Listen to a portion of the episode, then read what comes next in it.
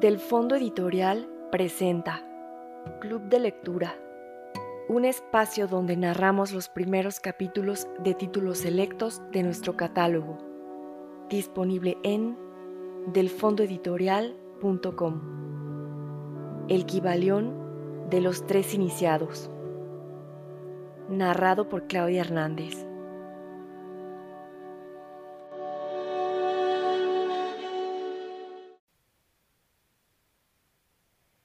Introducción Mucha alegría nos causa presentar este trabajo que está basado en las antiquísimas enseñanzas herméticas a los estudiantes e investigadores de las doctrinas secretas. Se ha escrito muy poco sobre este asunto. A pesar de las innumerables referencias sobre estas enseñanzas en muchos de los trabajos sobre ocultismo que los investigadores de las verdades arcanas habrán presentido la aparición de este libro. El propósito no es la enunciación de una filosofía o doctrina especial, sino dar una exégesis de la verdad, que sirva para conciliar los diversos tópicos de los conocimientos ocultos que puede haber adquirido, si bien puedan parecer contradictorios y paradójicos lo que a menudo desanima y disgusta al principiante.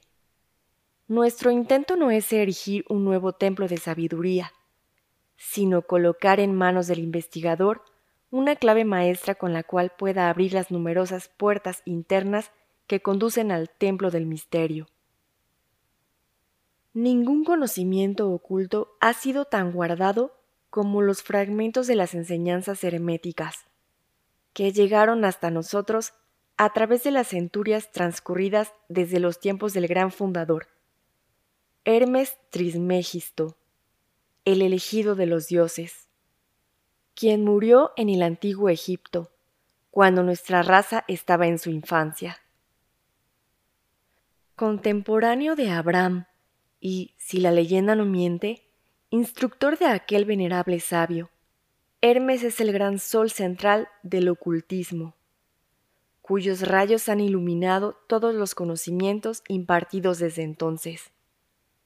Las bases fundamentales de las enseñanzas esotéricas impartidas a la raza son originarias de las formuladas por Hermes.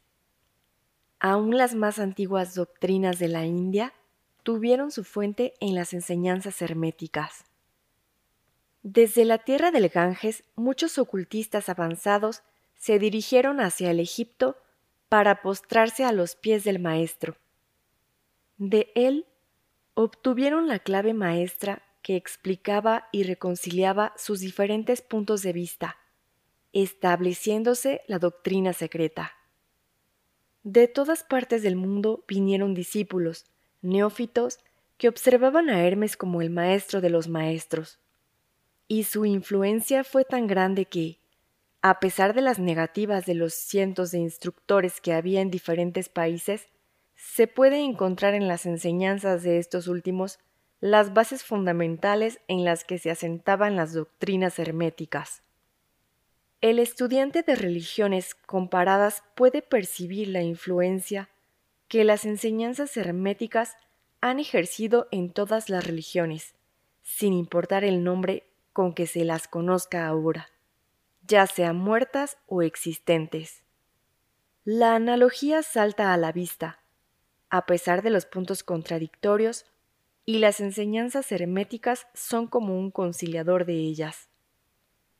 La obra de Hermes parece haberse dedicado a sembrar la gran verdad que se ha desarrollado y germinado en tan extrañas formas, más que en el de establecer una escuela de filosofía que domine el pensamiento del mundo.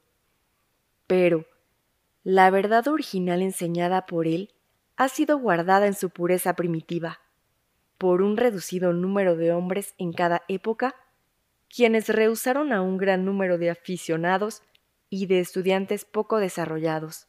Siguieron el proceder hermético y reservaron su conocimiento para los pocos que estaban listos para comprenderlo y dominarlo. De labios a oídos se transmitió este conocimiento entre esos pocos. siempre han existido en cada generación y en los diversos países de la Tierra algunos iniciados que preservaron viva la sagrada llama de las enseñanzas herméticas y que siempre quisieron emplear sus lámparas para encender las lámparas menores del mundo profano, cuando la luz de la verdad languidecía o cuando su pábilo se ensuciaba con materias extrañas. Han existido siempre quienes cuidaron el altar de la verdad, sobre el cual conservaron la lámpara perpetua de la sabiduría. Esos hombres dedicaron su vida a esa labor de amor que el poeta describiera en estas líneas. Oh, no dejes extinguirse la llama. Sostenida de generación en generación, en su oscura caverna, en sus templos sagrados sustentada, alimentada por puros sacerdotes de amor. No dejes extinguirse la llama. Estos hombres no buscaron ni la aprobación popular ni acaparar gran número de seguidores. Son indiferentes a eso, pues saben que hay pocos en cada generación capaces de recibir la verdad o de reconocerla si se les presentara. Ellos reservan la carne para los hombres, mientras que los demás dan leche a los niños, conservan sus perlas de sabiduría para los elegidos capaces de apreciar su valor y de llevarlas en sus coronas, en lugar de echarla a los cerdos que las pisotearían en sus chiqueros. Estos hombres no olvidaron los preceptos de Hermes sobre la transmisión de estas enseñanzas a los que estén preparados para recibirlas, acerca del cual dice el Kibalión.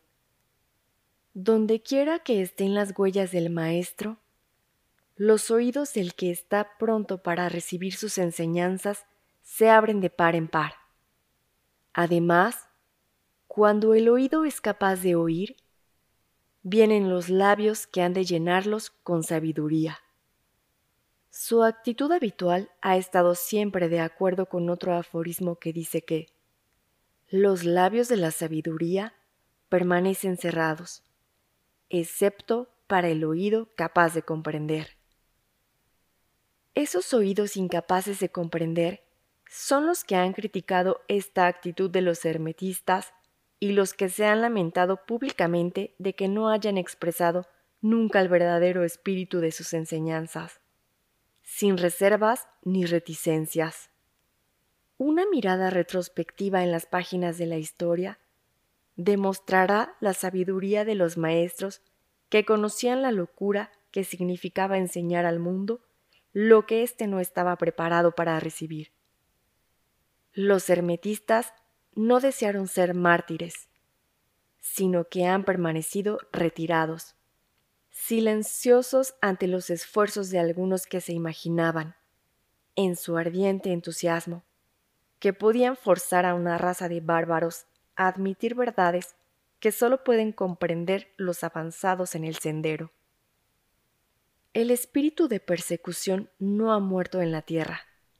Hay ciertas enseñanzas herméticas que, si se divulgaran, atraerían sobre sus divulgadores el odio, y el desprecio de las multitudes, que volverían a gritar Crucificadlo, crucificadlo.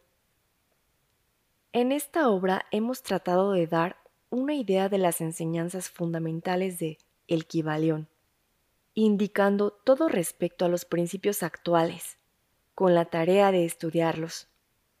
Si son verdaderos estudiantes o discípulos, comprenderán y podrán aplicar estos principios. Si no, deberán desarrollarlos. Si no, las enseñanzas herméticas no serán sino palabras, palabras, palabras.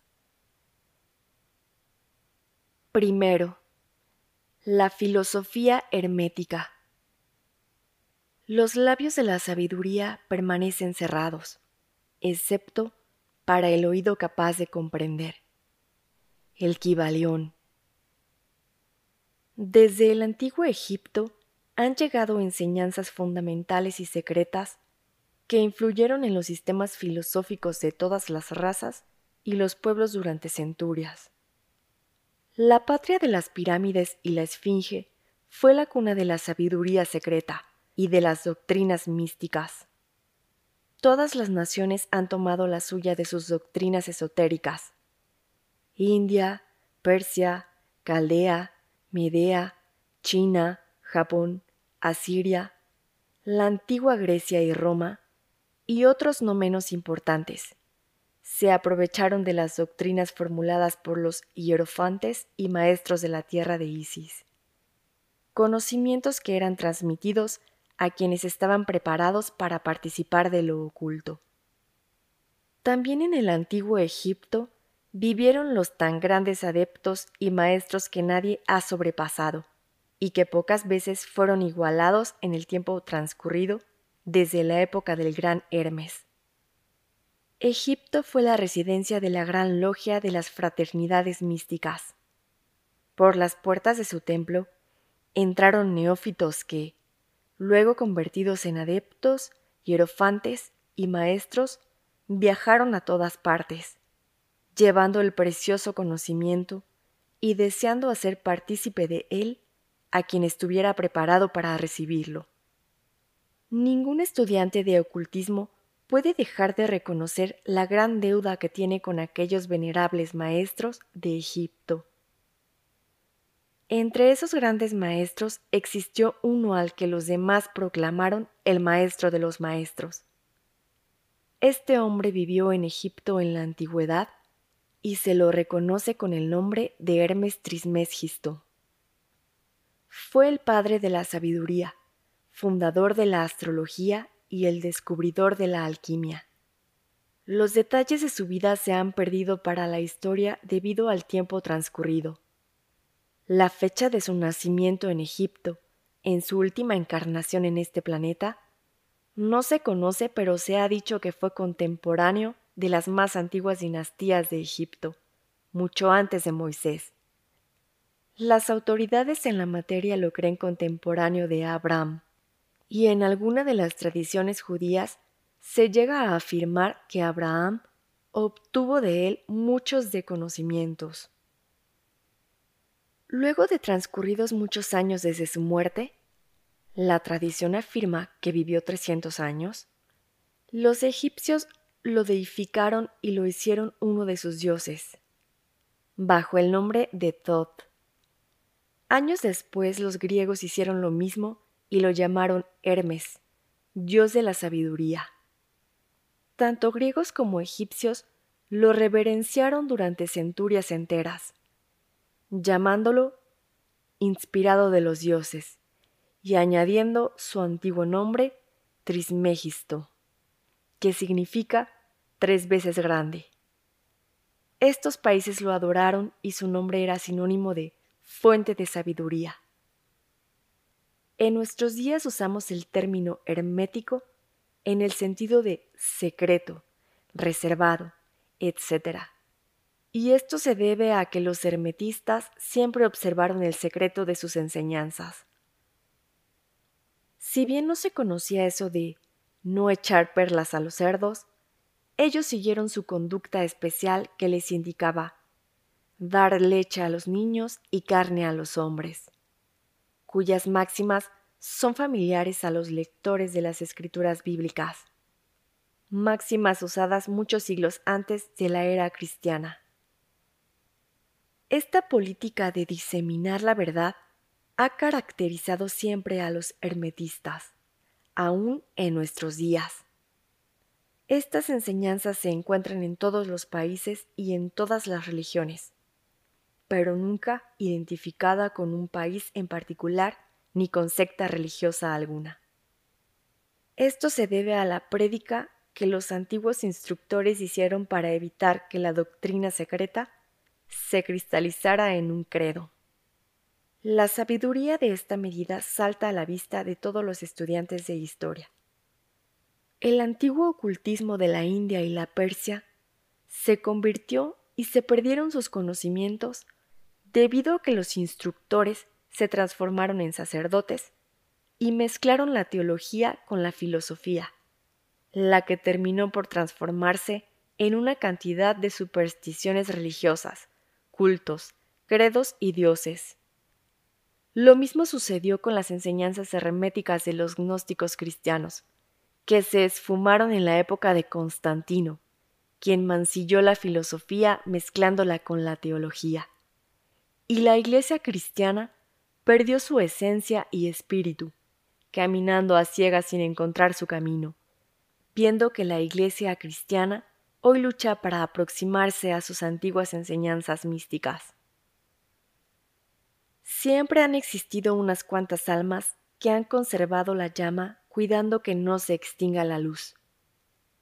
Gracias a esos corazones y esas mentes de extraordinario desarrollo, tenemos aún la verdad con nosotros, porque se encuentra en los libros. Se ha transmitido del maestro al discípulo, del iniciado al neófito, de los labios a los oídos. Si alguna vez se ha escrito, su significado ha sido develado con términos de astrología y alquimia, de tal manera que sólo quienes poseían la clave podían leerlo. Esto fue necesario para evitar las persecuciones de los teólogos de la Edad Media que luchaban contra la doctrina secreta. Aún hoy podemos encontrar algunos libros valiosos de filosofía hermética, pero la mayor parte se ha perdido. Sin embargo, es la única clave maestra que abre las puertas a todas las enseñanzas ocultas. En los primeros tiempos existió una compilación de ciertas doctrinas herméticas que eran las bases fundamentales de toda la doctrina secreta, que habían sido transmitidas del instructor al estudiante y conocida como el Kibalión, cuyo significado se perdió hace centenares de años. Algunos que han recibido sus máximas de los labios a los oídos las comprenden y las conocen. Sus preceptos no habían sido escritos nunca hasta ahora. Son una serie de máximas y axiomas que eran explicados y ampliados por los iniciados. Estas enseñanzas constituyen los principios básicos de la alquimia hermética, la que, contrariamente a lo que se cree, está basada en el dominio de las fuerzas mentales, más que en el de los elementos materiales, en la transmutación de una clase de vibraciones mentales en otras, más que en el cambio de una clase de un metal en otro. La leyenda acerca de la piedra filosofal, que convertía todos los metales en oro, era una alegoría relativa a la filosofía hermética, bien comprendida por los discípulos del verdadero hermetismo. Invitamos a nuestros estudiantes a examinar las enseñanzas tal como fueron expuestas en el Kibalión, explicadas y ampliadas por nosotros, humildes estudiantes de las mismas, que si bien llevamos el título de iniciados, somos simples discípulos a los pies de Hermes, el Maestro. Transcribimos muchas de las máximas y los preceptos de El Kibalión, acompañados por explicaciones y comentarios que ayudarán a hacer más comprensible esas enseñanzas, teniendo en cuenta que el texto original ha sido velado a propósito con términos oscuros y desconcertantes. Las máximas originales, axiomas y preceptos de El Kibalión están impresos con otro tipo de letra, Esperamos que los lectores tomen provecho del estudio de sus páginas como lo han hecho otros que han pasado por este sendero que conduce a la maestría desde los tiempos de Hermes Trismegisto, el maestro de los maestros, el tres veces grande, hasta ahora. Dice el Kibalión, donde quiera que estén las huellas del maestro, Allí los oídos del que está pronto para recibir sus enseñanzas se abren de par en par. Cuando el oído es capaz de oír, vienen los labios que han de llenarlos con sabiduría. De acuerdo con lo indicado, este libro solo atraerá la atención de los que están preparados para recibirlo. Así, cuando el estudiante esté preparado para recibir la verdad, este libro llegará a él. El principio hermético de causa y efecto, en su aspecto de ley de atracción, llevará los oídos junto a los labios y el libro junto al discípulo. Segundo, los siete principios herméticos. Los principios de la verdad son siete. El que comprende esto perfectamente posee la clave mágica ante la cual todas las puertas del templo se abrirán de par en par. El Kibalión. Los siete principios sobre los que se basa toda la filosofía hermética son los siguientes. 1. El principio de mentalismo. 2. El principio de correspondencia. 3. El principio de vibración. 4. El principio de polaridad. 5. El principio del ritmo. 6. El principio de causa y efecto. 7. El principio de generación. 1. El principio de mentalismo. El todo es mente. El universo es mental. El. Este principio encierra la verdad de que todo es mente. Explica que el todo, que es la realidad sustancial que oculta detrás de todas las manifestaciones y apariencias que conocemos bajo nombres como universo material, fenómenos de la vida, materia, energía, etc., en una palabra. Todo cuanto es sensible a nuestros sentidos materiales es espíritu, quien en sí mismo es indefinible, pero que puede considerarse como una mente infinita, universal y viviente. Explica también que todo el mundo fenomenal o universo es una creación mental del todo, en cuya mente vivimos. Nos movemos y tenemos nuestro ser. Al establecer la naturaleza mental del universo, este principio explica los fenómenos mentales y psíquicos que han preocupado la atención del público y que sin esa explicación no se comprenden y desafían toda la hipótesis científica.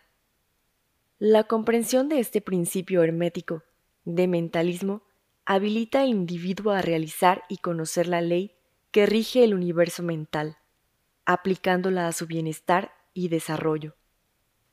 El estudiante de la filosofía hermética puede emplear las grandes leyes mentales, en lugar de usarlas por casualidad o ser usado por ellas con la clave maestra en su poder, puede abrir las puertas del templo del conocimiento mental y psíquico y entrar libre e inteligentemente.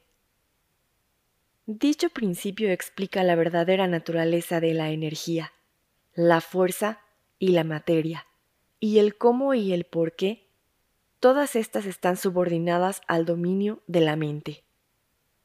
Uno de los antiguos maestros escribió, el que comprenda la verdad de que el universo es mental, está avanzando en el sendero de la maestría. Estas palabras son tal verdad hoy como cuando fueron escritas. Sin esta clave maestra es imposible, y el estudiante que no la posea, en vano llamará a la puerta del templo. 2. El principio de correspondencia. Como es arriba, es abajo. Como es abajo, es arriba. El Kibalión. Este principio encierra, dice que hay una cierta correspondencia entre las leyes y los fenómenos de los varios estados del ser y la vida. A esto se refiere el antiguo axioma hermético. Se refiere a esto y afirma, como es arriba, es abajo como es abajo, es arriba. Y la comprensión de este principio da una clave para resolver muchos de los más oscuros problemas y paradojas de los secretos de la naturaleza. Hay muchos planos que no conocemos, pero cuando aplicamos esa ley de correspondencia, mucho de lo que de otra manera sería incomprensible se hace claro a nuestra conciencia. Este principio es de aplicación universal en los planos mental, material o espiritual del cosmos. Es una ley universal, Los antiguos hermetistas consideraban este principio como uno de los más importantes auxiliares de la mente, por cuyo intermedio se puede descorrer el velo que oculta lo desconocido a nuestra vida. Su aplicación puede rasgar el velo de Isis de tal manera que nos permita ver algunas características de la diosa. Así que comprender los principios de la geometría habilita al hombre para medir el diámetro, órbita y movimiento de las más lejanas estrellas, mientras permanece sentado en su observatorio, como también el conocimiento del principio de correspondencia habilita al hombre a razonar sobre lo conocido o desconocido. Estudiando la monada, se llega a comprender al arcángel. 3. El principio de vibración. Nada está inmóvil. Todo se mueve. Todo vibra. El Kibalión. Este principio encierra la verdad de que todo está en movimiento. Nada permanece inmóvil. Hechos que confirma por su parte la ciencia moderna, y cada nuevo descubrimiento lo verifica y comprueba.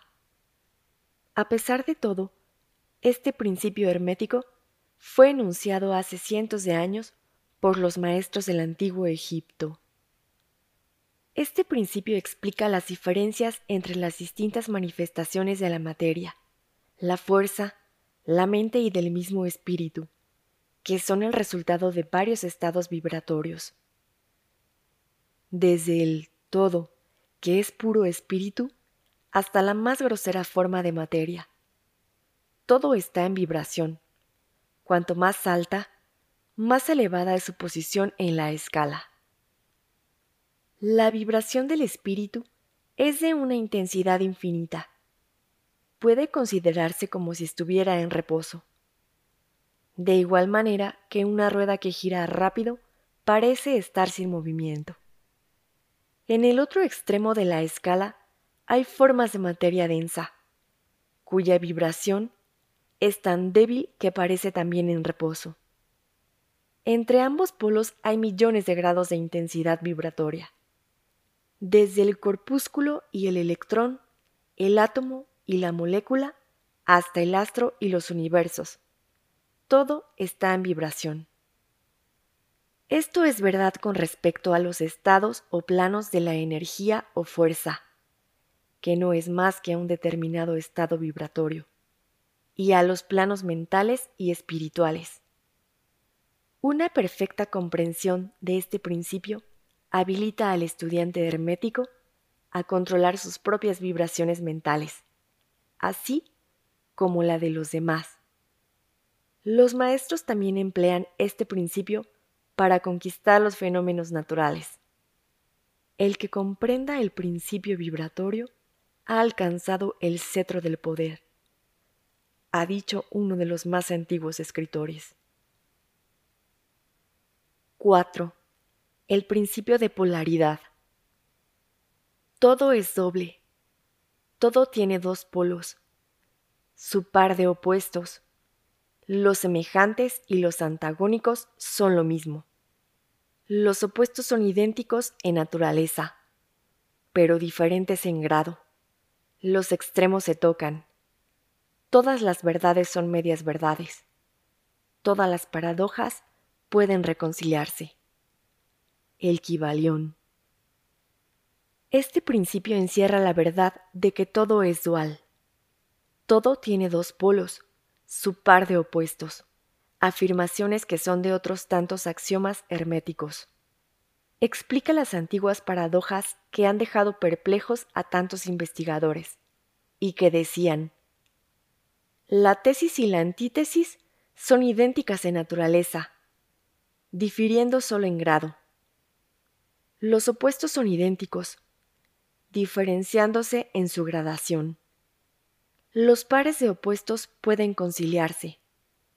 Los extremos se tocan. Todo es y no es al mismo tiempo.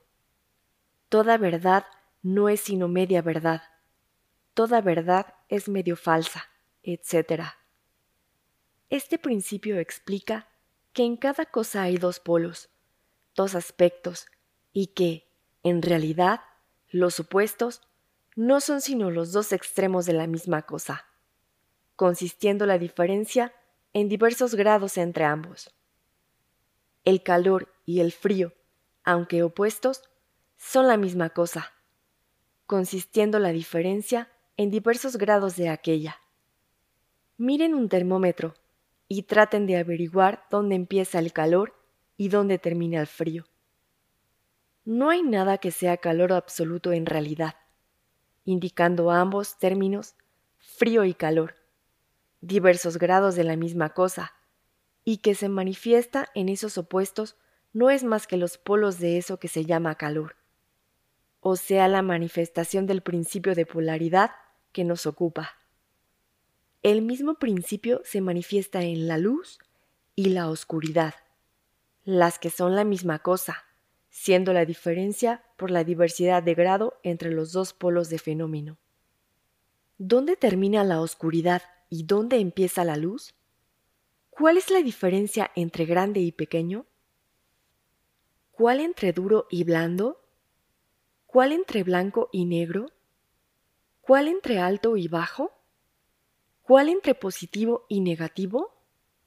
El principio de polaridad explica esta paradoja, que opera de idéntica manera en el plano mental.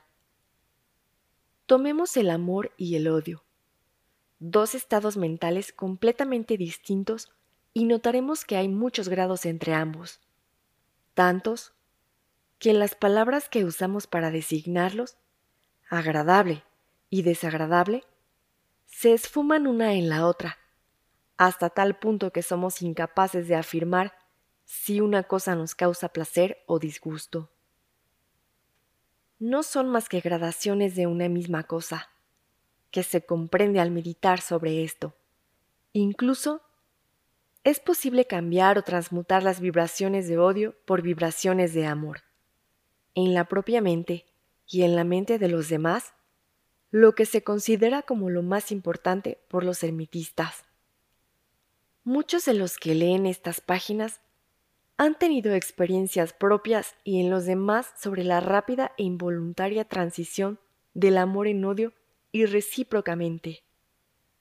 Ahora comprenden la posibilidad de efectuar esto por medio del poder de la voluntad, de acuerdo con las fórmulas herméticas.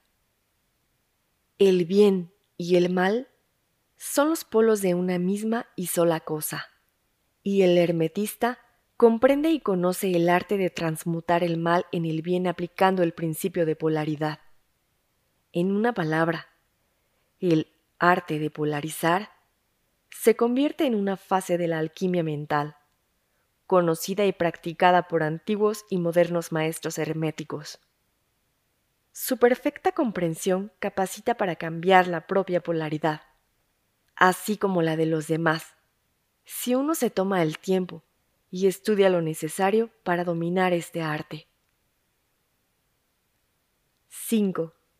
El principio del ritmo. Todo fluye y refluye. Todo tiene sus periodos de avance y retroceso. Todo asciende y desciende. Todo se mueve como un péndulo la medida de su movimiento hacia la derecha es la misma que la de su movimiento hacia la izquierda. El ritmo es la compensación. El Kibalión. Este principio encierra la verdad de que todo se manifiesta en un determinado movimiento de ida y vuelta, un flujo y reflujo, una oscilación de péndulo entre los dos polos que existen de acuerdo con el principio de polaridad ya descripto. Siempre hay una acción y una reacción, un avance y un retroceso, una ascensión y un descenso. Esta ley rige para todo. Soles, mundos, animales, mente, energía, materia. Se manifiesta tanto en la creación como en la destrucción de los mundos, en el progreso como en la decadencia de las naciones, en la vida, en las cosas todas, en los estados mentales del hombre. Los hermetistas creen que este principio es el más importante. Ellos han descubierto este principio, encontrándolo de aplicación universal, y también ciertos métodos para escapar a sus efectos, mediante el empleo de las fórmulas apropiadas. Emplean la ley mental de neutralización. No pueden anular el principio o impedir que opere pero han aprendido a eludir sus efectos hasta un cierto grado que depende del dominio que se tenga de dicho principio. Saben cómo usarlo, en lugar de ser usados por él. En este y en otros parecidos métodos consiste la ciencia hermética. El maestro se polariza a sí mismo en el punto donde desea quedarse y neutraliza la oscilación rítmica pendular que tendería a arrastrarlo hacia el otro polo. Todos los que han adquirido cierto grado de dominio sobre sí mismos ejecutan esto, consciente o inconscientemente. Pero el maestro lo efectúa conscientemente, y por el poder de su voluntad alcanza un grado tal de estabilidad y firmeza mental imposible de concebir por esa inmensa muchedumbre que va y viene en un continuo movimiento ondulatorio, impulsada por ese principio de ritmo. Así como el de la polaridad ha sido estudiado por los hermetistas, y los métodos para contrabalancear, neutralizar y emplear forman una de las partes más importantes de la alquimia mental hermética. 6. El principio de causa y efecto. Toda causa tiene su efecto. Todo efecto tiene su causa. Todo sucede de acuerdo a la ley. La suerte no es más que el nombre que se le da a la ley no reconocida. Hay muchos planos de casualidad, pero nada escapa a la ley. El Kibalión. Este principio encierra la verdad de que todo efecto tiene su causa y toda causa su efecto. Afirma que nada ocurre casualmente y que todo ocurre conforme a la ley. La suerte es una palabra vana, y si bien existen muchos planos de causas y efectos, dominando los superiores a los inferiores, ninguno escapa a la ley los hermetistas conocen los medios y los métodos por los cuales se puede ascender más allá del plano ordinario de causas y efectos hasta cierto grado. Alcanzando mentalmente el plano superior, se convierten en causas en lugar de efectos. La muchedumbre se deja llevar, arrastrada por el medio ambiente que le envuelve o por los deseos y voluntades de los demás, si son superiores a ella. La herencia, las sugestiones y otras causas externas las empujan como autómatas al escenario de la vida. Los maestros, habiendo alcanzado el plano superior, dominan sus modalidades, sus caracteres, sus cualidades y poderes, como el medio ambiente que los rodea, convirtiéndose en dirigentes en lugar de dirigidos. Ayudan a las masas y a los individuos a divertirse en el juego de la vida en lugar de ser los jugadores o los autómatas movidos por ajenas voluntades. Utilizan el principio en lugar de ser sus instrumentos. Los maestros obedecen a la casualidad de los planos superiores en que se encuentran, pero prestan su colaboración para regular y regir en su propio plano. En lo dicho está condensado un valiosísimo conocimiento hermético, que el que sea capaz de leer entre líneas lo descubra. Es nuestro deseo. 7. El principio de generación. La generación existe por doquier. Todo tiene su principio masculino y femenino. La generación se manifiesta en todos los planos. El Kibalión. Este principio encierra la verdad de que la generación se manifiesta en todo, estando siempre en acción los principios masculino y femenino. Esto es verdad, no solo en el plano físico, sino también en el mental y el espiritual. En el mundo físico, este principio se manifiesta como sexo y en los planos superiores toma formas más elevadas, pero subsiste siempre el mismo. Ninguna creación física, mental o espiritual es posible sin él. Su comprensión ilumina muchos de los problemas que han confundido la mente de los hombres. Este principio creador obra en el sentido de generar, regenerar y crear. Cada ser contiene en sí los dos elementos de este principio. Si desean conocer la filosofía de la creación, generación y regeneración mental y espiritual, deben estudiar este principio hermético, pues contiene la solución de muchos de los misterios de la vida. Advertimos que este principio nada tiene que ver con las perniciosas y degradantes teorías, enseñanzas y prácticas que se anuncian con llamativos títulos que no son más que una prostitución del gran principio natural de generación. Esas teorías y prácticas no son más que la resurrección de las antiguas doctrinas fálicas que producen la ruina de la mente, del alma y del cuerpo. La filosofía hermética siempre ha elevado su protesta contra esas licencias y perversiones de los principios naturales. Si lo que desean son esas enseñanzas, deben buscar en otra parte. El hermetismo no las contiene. Para el puro, todas las cosas son puras. Para el ruin, todas son ruines. Tercero, Transmutación mental.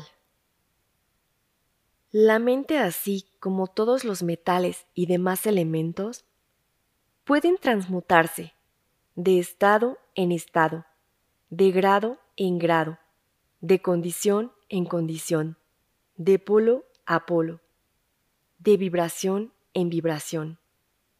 La verdadera transmutación hermética es una práctica, un método un arte mental. El Kibalión. Como ya indicamos, los hermetistas fueron los verdaderos creadores de la alquimia, la astrología y la psicología, habiendo sido Hermes el fundador de esas escuelas de pensamiento. De la astrología derivó la astronomía moderna. De la alquimia surgió la química y de la psicología mística la psicología moderna. Pero no debe suponerse que los antiguos fueron unos ignorantes respecto a lo que las escuelas modernas creen de su exclusiva propiedad. Las inscripciones grabadas en las piedras y monumentos egipcios prueban que poseían el más perfecto conocimiento acerca de la astronomía, mostrando la construcción de las mismas pirámides una relación estrecha entre sus designios y su conocimiento de la ciencia astronómica. Tampoco debe suponerse que ignoran la química, pues los fragmentos de antiguas escrituras descubiertas muestran que estaban muy familiarizados con las propiedades químicas de los cuerpos. En una palabra, sus teorías respecto a la física han sido luego verificadas y confirmadas por los últimos descubrimientos de la ciencia moderna sobre todo en lo que se refiere a la constitución de la materia.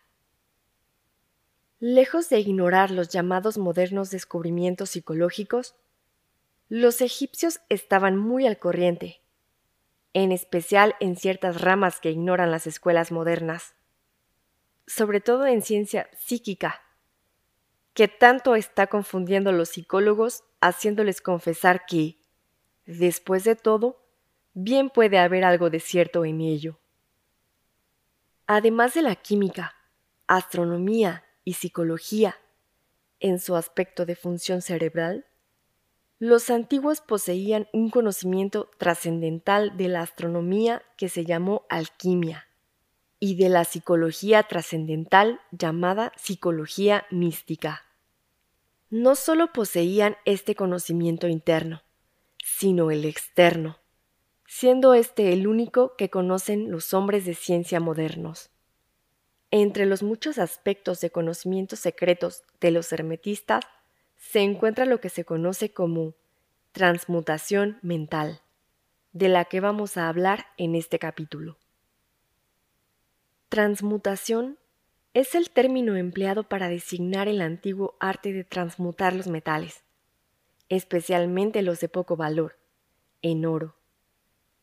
La palabra transmutar significa cambiar de naturaleza, de sustancia y de forma, convirtiéndose en otra, transformarse en otra cosa. Webster. De acuerdo con esa definición, transmutación mental significa el arte de transformar o cambiar los estados, cualidades, formas, condiciones mentales, etc., entre otros. Así que pueden ver que la transmutación mental no es otra cosa que una especie de química mental, y si prefieren el término, una forma especial práctica de psicología mística. Esto tiene un significado mucho mayor de lo que parece a simple vista. La transmutación alquímica en el plano mental es tan importante en sus efectos que de ser conocida sería uno de los estudios más importantes para el hombre. Esto no es más que el principio. Veamos por qué. El primero de los siete principios herméticos es el de mentalismo, que afirma que el todo es mente, que el universo es mental, lo que significa que la única realidad que se oculta tras todo cuando existe es mente y el universo en sí mismo es una creación mental que existe en la mente del todo. Consideraremos este principio en las sucesivas lecciones, pues ahora vamos a estudiar sus efectos, suponiendo que dicho principio fuera cierto. Si el universo es de naturaleza mental, la transmutación mental debe ser el arte de cambiar o transformar las condiciones del universo ya sea la materia, la energía o la mente. Esa transmutación no es otra cosa que la magia, de la que tanto han hablado los escritores antiguos en sus obras místicas, pero de la cual daban pocas instrucciones prácticas. Si todo es mental, entonces la posesión del medio que permita transmutar las condiciones mentales debe hacer del maestro el dirigente y controlador de las condiciones materiales, como de las operaciones llamadas mentales. Es cierto que, excepto los alquimistas mentales más avanzados, han alcanzado el grado de poder necesario para dominar las condiciones físicas más densas, como los elementos de la naturaleza, la producción y cesación de las tempestades, la producción y cesación de terremotos u otros fenómenos físicos de cualquier clase. Pero que esos hombres existieron y que existen es una cosa que no duda ningún ocultista, sea de la escuela que sea. Los mejores instructores aseguran a sus estudiantes que los maestros existen y han tenido algunas experiencias que justificaban su creencia. Estos maestros no hacen exhibición pública de sus poderes, sino por el contrario, permanecen solitarios para poder actuar y trabajar mejor en el sendero de la realización. Mencionamos su existencia solo para llamar la atención acerca de que sus poderes son mentales y que operan en el sentido de la más elevada transmutación mental, según el principio del mentalismo del Kibalión, que dice, el universo es una creación mental. Los estudiantes y hermetistas de los grados inferiores, iniciados e instructores, pueden actuar y obrar libremente en el plano mental. Todo cuanto llamamos fenómenos psíquicos, influencia mental, mentalismo, etc., son transmutación mental, ya que existe un principio único, y nada importa el nombre que se dé a los fenómenos que se produzcan. Quien practica la transmutación mental trabaja en ese plano. transformando condiciones y estados mentales en otros, de acuerdo con fórmulas más o menos eficaces. Los tratamientos, afirmaciones, autosugestiones, etc., de las escuelas mentalistas son esas mismas fórmulas, a menudo imperfectas y empíricas, del arte hermético. La mayoría de los que las practican son ignorantes comparados con los antiguos maestros, porque no poseen el conocimiento fundamental sobre la cual está basada esa operación. No solo los estados mentales de uno mismo pueden transmutarse según los métodos herméticos, sino que puede hacerse esto con la mentalidad de los demás y todos sufrimos transformaciones mentales de cualquier índole.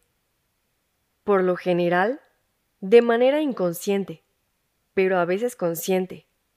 Cuando comprendemos algo acerca de las leyes y principios que los rigen, y sobre todo cuando los demás ignoran los medios de protegerse a sí mismos. Muchos estudiantes de mentalismo saben que las condiciones materiales dependen de las mentes de los demás y pueden transmutarse y cambiarse de acuerdo con los deseos de la persona que quiere modificar sus condiciones de vida. Se ha hecho esto tan público que no creemos necesario mencionarlo en detalle, siendo nuestro propósito el demostrar la acción de este principio hermético que se oculta detrás de esas formas de operar, buenas o malas, porque la fuerza puede emplearse en ambas direcciones, de acuerdo con el principio hermético de polaridad. En esta obra indicaremos los principios básicos en los que se funda la transmutación mental, para que todos los que estudien comprendan las leyes a que obedecen, y poseyendo la clave maestra, sean capaces de abrir las muchas puertas del principio de polaridad.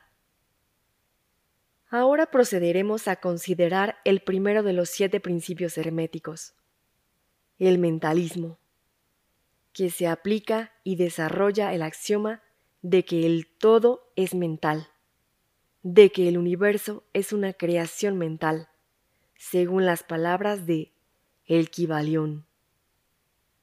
Este principio debe estudiarse cuidadosamente porque él es la base de toda la filosofía hermética y del arte hermético de transmutación mental.